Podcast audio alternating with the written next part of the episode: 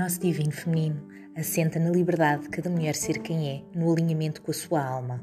Queremos na individualidade de cada mulher, na sua capacidade de ser, em complemento com o masculino, no crescimento interno, com alinhamento espiritual, sem qualquer ligação religiosa. Queremos em todas, no seu potencial, na sua capacidade de criação e desejamos que o sofrimento interno de cada uma seja aliviado, reduzido e, por fim, libertado.